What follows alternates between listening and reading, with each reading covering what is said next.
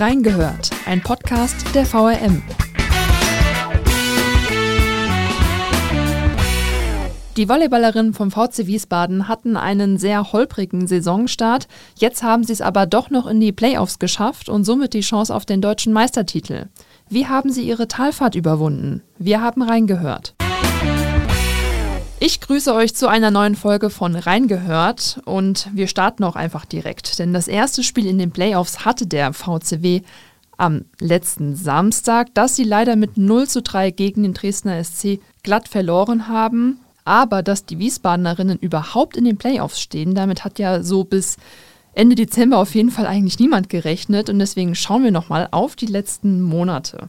Ich bin Emily Davis und bei mir zu Gast ist der Leiter der Wiesbadener Sportredaktion, Thorsten Muders. Danke, dass du dir nochmal die Zeit nimmst. Kein Problem. Danke, dass ich da sein darf. Hallo Emily. Wir hatten ja Anfang Dezember schon mal eine Podcast-Folge zum VCW gemacht und da sah es ja leider gar nicht rosig aus. Aber plötzlich, Ende Dezember auf einmal, ging es dann steil bergauf und dann hatten sie ja so eine richtige Siegesserie, die Volleyballerinnen. Was ist denn da auf einmal passiert? Ja, was ist passiert? Also du hast schon beschrieben, die Vorrunde war ziemlich gruselig für den VC Wiesbaden. Sie waren zwischenzeitlich sogar auf Platz 11, dem vorletzten Platz, abgerutscht und da sah es gar nicht gut aus mit der erhofften, erwünschten Playoff-Qualifikation. Man muss dazu sagen, die ersten acht Mannschaften nach dieser Hauptrunde sind für die Playoffs qualifiziert. Aber dann, äh, Ende Dezember, du hast es schon gesagt, ist irgendwie der Schalter umgelegt worden. Aus der Talfahrt wurde eine Bergfahrt.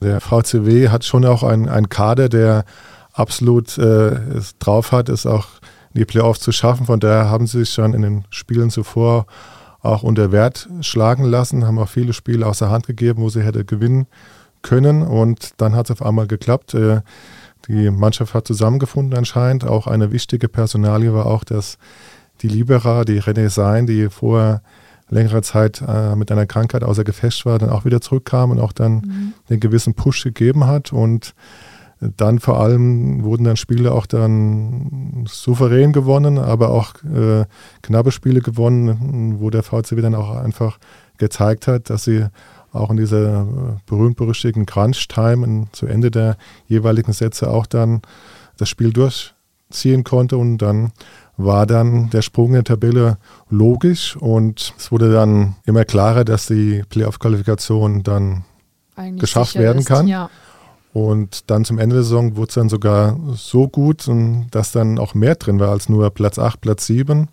Das, Ganze hat schon kumuliert am letzten Spieltag. Da war noch vieles möglich. Da hätte der VCW auf Platz 7 noch abrutschen können, mhm. hat aber dann in Aachen gewonnen und die Konkurrenz hat auch mitgespielt. Äh, sprich, Dresden hat zu Hause verloren, dass der VCW sogar auf Platz 4 gesprungen ist mit dem letzten Spieltag und dann entsprechend Heimrecht hatte im ersten Playoff-Viertelfinalspiel, aber okay. wie du schon sagtest, das ging ja nicht so gut aus. Auch wenn sie jetzt das Spiel ja 0 zu 3 verloren haben, aber sah es ja eigentlich im Spiel selbst gar nicht so schlecht aus, als wären sie ja auch auf Augenhöhe gewesen. Warum hat es dann leider jetzt in diesem ersten Playoff-Spiel nicht gereicht? Gut, äh, vorweg, ich muss sagen, ich war jetzt nicht in der Halle beim ersten Heimspiel gewesen, weil ich im Urlaub war, aber ich habe natürlich dann entsprechend äh, mir berichten lassen, auch unseren Zeitungsbericht unserer Mitarbeiterin gelesen und es war schon auch ein Spiel auf Augenhöhe, wie die Beteiligten gesagt haben, dass der VCW zwar klar 0 zu 3 verloren hat, aber in den jeweils einzelnen Sätzen auch schon gut dagegen gehalten hat. Die Führung wechselte immer hin und her, aber dann zum Ende der Sätze hin hat sich dann Dresden doch als stärker erwiesen, war da einfach klarer im Spiel und hat dann die drei Sätze nach Hause gebracht. Ist aber schon zum einen nicht ganz überraschend, weil der VCW auch im Vorfeld immer betont hat, dass sie immer noch, obwohl sie in der Tabelle der Hauptrunde ja dann vor Dresden lagen, als Vierter vor dem Fünften, immer noch der Außenseiter sein, weil Dresden schon noch eine andere Power hat, eine andere Geschichte, auch mehrmals deutscher Meister und auch jetzt eigentlich einen guten, guten Kader zusammen hat. Von daher dachte man, okay, ist vielleicht normal, aber wenn man dann doch die Form gesehen hat und den Lauf, den der VCW hatte und Dresden halt nicht hatte, in der, zum Ende hin der Hauptrunde, hatte man sich tatsächlich mehr erhofft. Jetzt kann man natürlich nur darauf bauen, dass es jetzt im zweiten Spiel besser klappt. Und da muss es klappen, weil sonst war es das ja leider, weiterzukommen. Was meinst du, wie hm. stehen da die Chancen? Eigentlich ist es ja wie in vielen Sportarten so, dass man schon einen, einen gewissen Heimvorteil hat, wenn man zu Hause spielt, auch gerade für den VC Wiesbaden, der ja mit seiner äh, berüchtigten blauen Wand die Unterstützung der, der Zuschauer in der Halle am Platz der deutschen Einheit schon manches Spiel nach Hause geholt hat, was schon vielleicht verloren galt. Von daher, der Heimvorteil ist schon wichtig.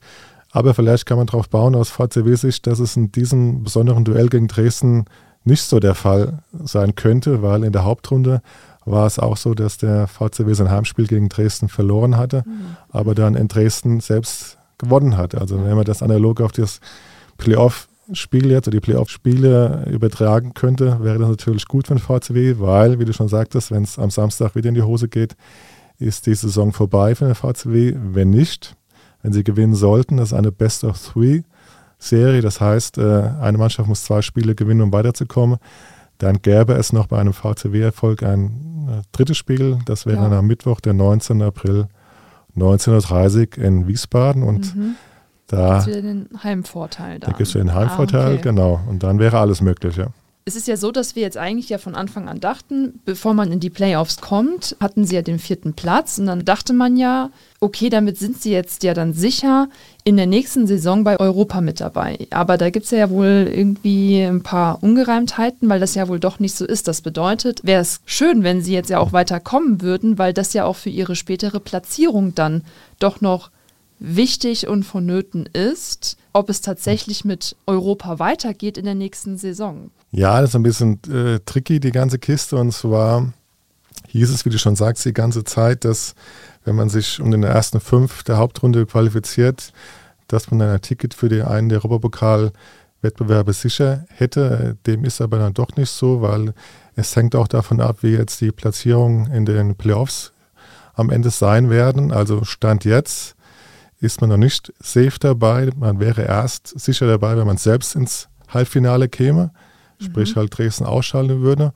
Oder auch, wenn die ersten drei der Hauptrunde, das wären Dresden, Schwerin und Potsdam, ihre Viertelfinalspiele gewinnen würden, mhm. dann wäre man die bestplatzierte Mannschaft als Vierter nach der Hauptrunde, hätte ein Ticket für den Europapokal sicher, für den sogenannten Challenge Cup. Wenn jetzt aber zum Beispiel Potsdam, die ihr erstes Spiel schon 0 zu 3 daheim gegen Suhl etwas überraschend verloren haben, jetzt auch im zweiten Spiel in Suhl verlieren würden und der VCW käme nicht weiter in seinem Duell gegen Dresden, dann wäre auch die erhoffte Europapokalteilnahme nicht mehr gegeben. Okay. Mhm. Das wäre natürlich schade, weil es auch schon äh, ein Ziel, ein ausgerufenes Ziel war des Vereins, das mal wieder zu schaffen. Äh, wäre keine Premiere, gab es schon in der Geschichte. Wobei man auch dazu sagen muss, äh, wenn man jetzt den Fußball vor Augen hat, da ist natürlich die Champions League so auch oder auch der die Europa League, äh, siehe Eintracht Frankfurt, ja schon mal ein lohnenswertes Ziel gewesen, auch finanziell.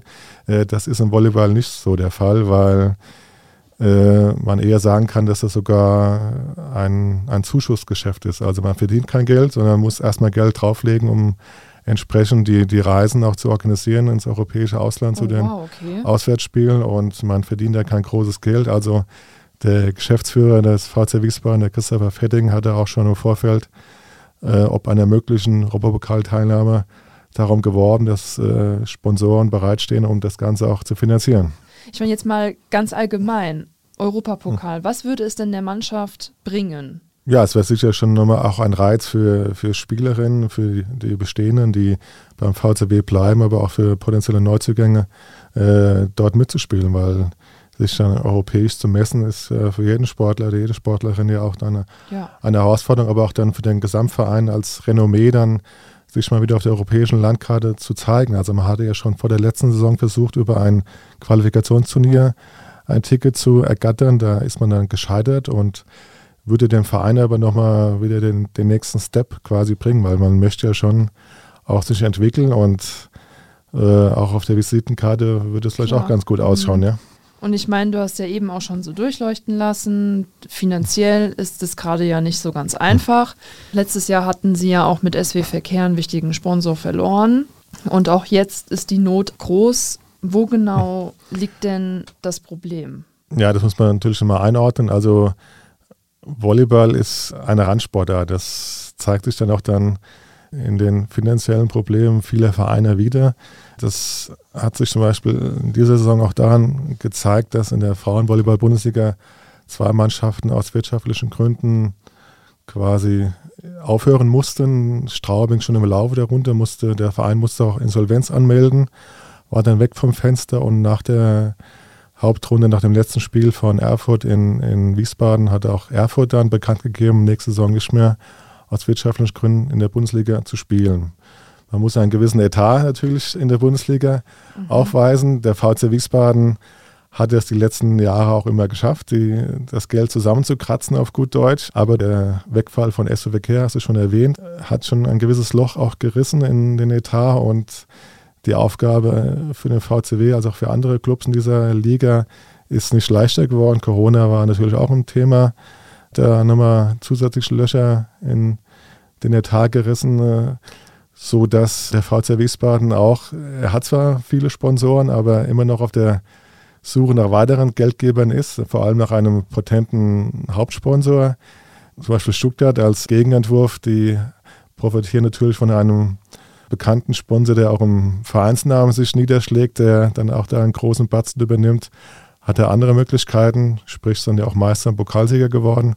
Der VCW Wiesbaden muss halt so wie auch andere Mannschaften dieser Preisklasse wie, wie Suhl, sage ich das mal, Münster, Aachen, die kämpfen dann auch dann mehr darum, dann auch dann finanzielles zu stemmen. Und man muss jetzt nicht befürchten, dass der VC Wiesbaden die nächste Mannschaft sein wird, die ah, okay. da auch dann aufhören wird oder ja. dann zurückziehen muss. Äh, aber es ist ein, ein stetiger Kampf, da entsprechend die Gelder zusammenzubekommen. Und ich meine, diese ganzen finanziellen Probleme haben die auch irgendwie Auswirkungen dann eben auf diesen Nachwuchs weil ähm, der Nachwuchs ist ja auch sehr erfolgreich. Jetzt die U16, U18 und auch die U20, die wurden jetzt Landesmeisterinnen. Warum reicht das nicht für die Mannschaft oder hat das auch eine Auswirkung auf eben dieses Finanzielle? Hm. Da muss man auch unterscheiden und nochmal erklären, der, der, die Volleyball-Bundesligamannschaft des VC Wiesbaden ist ja wieder getragen durch eine ausgegliederte Spielbe Spielbetriebsgesellschaft, äh, die dann, wie gesagt, da ihren eigenen Etat hat. Und der Verein VC Wiesbaden finanziert sich schon auch dann eigenständig, hat aber auch äh, Probleme finanzieller Art, wurde jetzt auch nochmal publik gemacht vom Verein selbst, äh, mit in Form eines offenen Briefes an Mitglieder und Sponsoren, wo darum geworben wurde, dass man dann auch noch dann mehr Unterstützung finanzieller Art bekommt. Äh, es war die Rede von 150.000 Euro, die bis zum Jahresende aufgebracht werden muss, um den auch gigantischen Spielbetrieb überhaupt zu organisieren. Also es mhm. sind 30 äh, Trainer, 18 Teams, 100, äh, über 150 Kinder und Jugendliche, diverse Mannschaften im Erwachsenenbereich, die auch alle dann entsprechend finanziert werden müssen. Die zweite Mannschaft spielt ja noch in der zweiten Bundesliga auch noch mit, darf man auch nicht vergessen. Äh, von daher ist es schon immer ein großer Kraftakt, aber der sportliche Erfolg ist auch dennoch da. Wie gesagt, der Unterbau spielt in der zweiten Liga, aber auch die erfolgreichen Jugendmannschaften aber dennoch fehlt halt immer noch äh, ein großes Stück, um dann auch entsprechend aus diesem Unterbau auch dann Kapital zu schlagen, sprich für die Bundesligamannschaft. Das gab es in den letzten Jahren nicht, vergangenen Jahren nicht, dass äh, eine Spielerin das aus dem eigenen Nachwuchsbereich auch in die Bundesligamannschaft geschafft hat.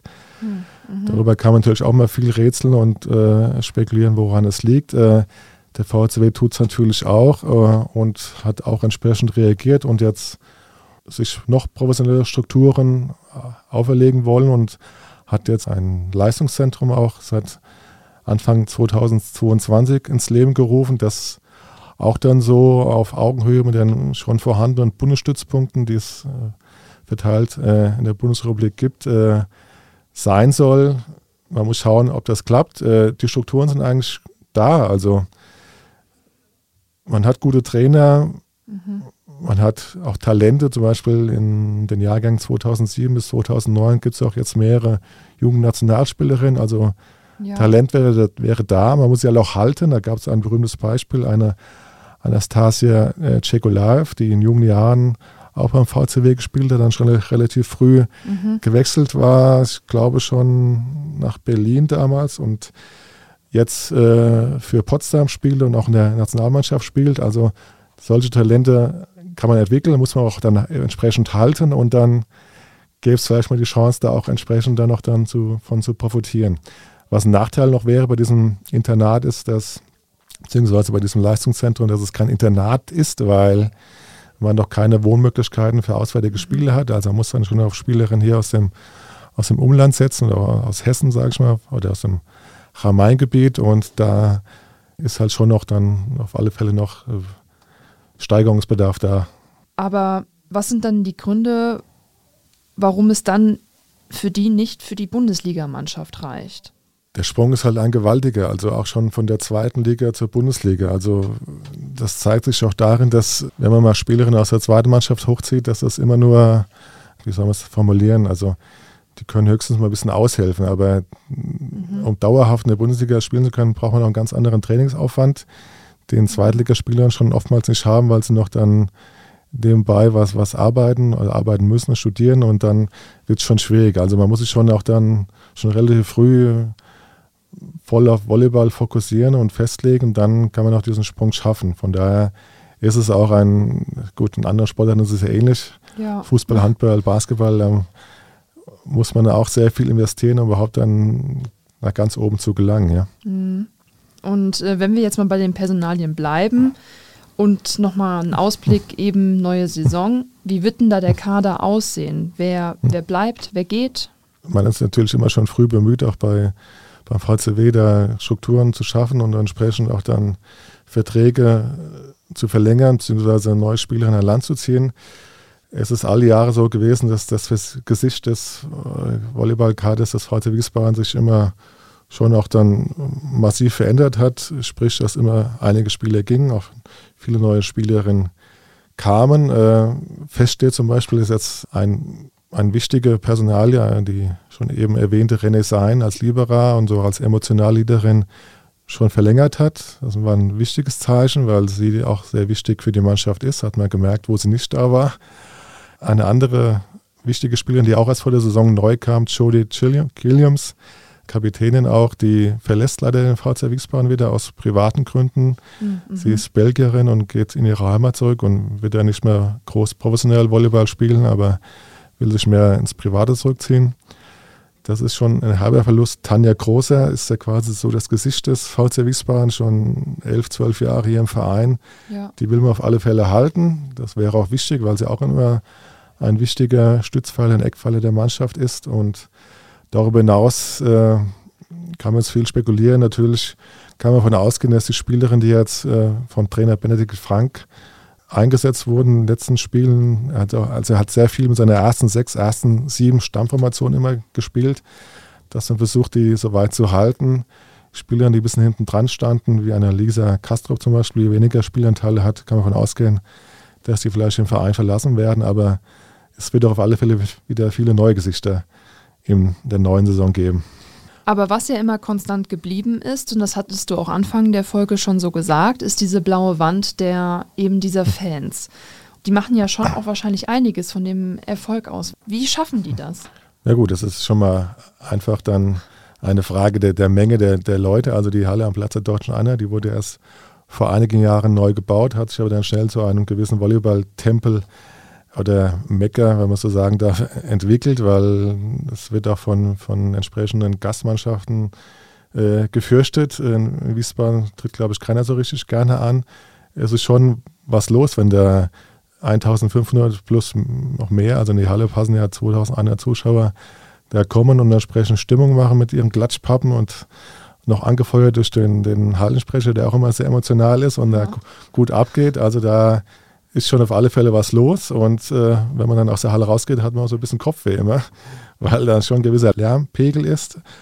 Und das ist schon dann auf alle Fälle ein Vorteil für, für die Heimmannschaft, wenn sie entsprechend akustisch und unterstützt wird. Ja, die Trommler tun auch noch ihr Übriges mhm. von dem kleinen, aber feinen VCW-Fan-Club. Und von daher ist das im Vergleich, im Vergleich zu, zu anderen Hallen schon auf alle Fälle auch so Top 4, Top 5 in der Liga, was äh, die Stimmung bei Heimspielen angeht. Das zeigt ja auch, dass der VC Wiesbaden einen hohen Stellenwert im Sport und in der Gesellschaft hat, oder? Ja, auf alle Fälle. Sportlich ist der VC Wiesbaden schon auch ein Aushängeschild des, der Landeshauptstadt Wiesbaden mit dem SVW in Wiesbaden, so die beiden zuschauerträchtigsten Top-Clubs auf alle Fälle. Und es ist ja auch ein attraktiver Sport, Frauenvolleyball. Also wer es noch nicht gesehen hat, soll es unbedingt mal nachholen. Also ja. Da kann man gut zuschauen und es macht Spaß, weil äh, ich habe immer Diskussionen mit unserer Mitarbeiterin, die auch dann mit dem VCW, wie gesagt, äh, zu tun hat, aber auch dann den Männervolleyball auch schon betreut hat. Äh, in meinen Augen ist der Frauenvolleyball sogar attraktiver als der Männervolleyball, weil da zwar äh, weniger Dynamik und dabei ist, aber es ist auf alle Fälle mehr, mehr Volleyball zu sehen, weil die, die Ballwechsel länger gehen als mhm. beim, beim Männervolleyball und da auch eine große Athletik dabei ist und das macht Spaß zuzuschauen auf alle Fälle. Von daher ist es sportlich, hat das einen gewissen Reiz und der VCW ist ja schon jetzt kein, kein Newcomer auf der, auf der sportlichen Landkarte Wiesbadens, schon, schon, schon einige Jahre, einige Jahrzehnte jetzt schon dabei und hat sich, wie gesagt, zu einem Aushängeschild schon gemausert, ja.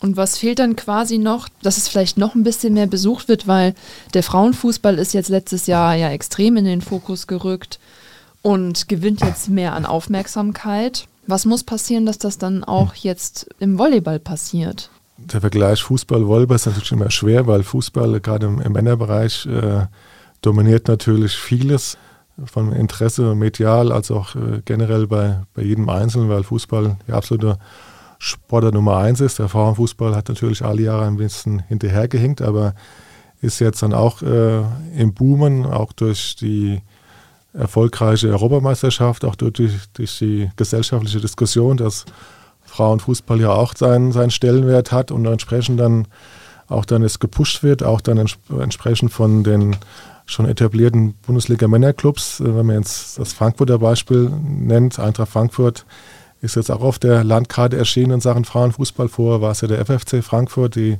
dann quasi aufgegangen sind bei der Eintracht und jetzt auch vorne mitspielen in der Bundesliga. Die Zuschauerzahlen sind am Boomen. Das war all die Jahre Volleyball, Frauenvolleyball als zuschauerträchtigste Sportart.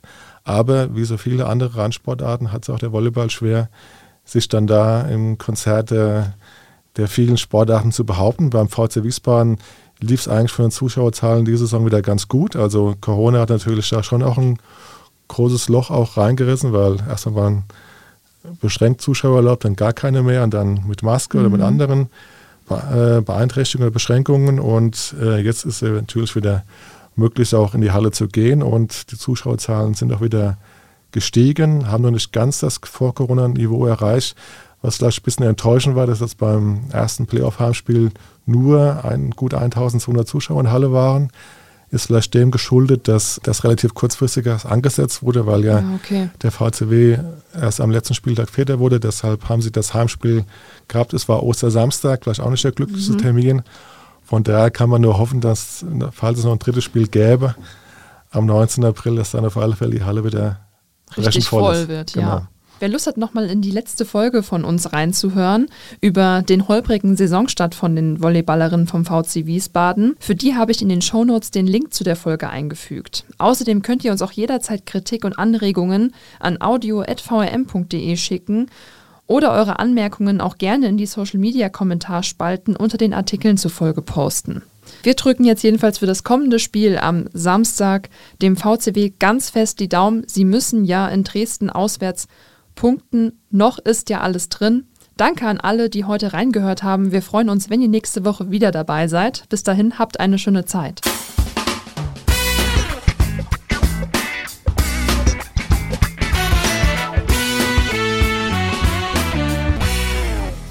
Reingehört ist eine Produktion der VRM von Allgemeiner Zeitung, Wiesbadener Kurier, Echo Online und Mittelhessen.de. Redaktion und Produktion die VolontärInnen der VRM. Ihr erreicht uns per Mail an audio.vrm.de.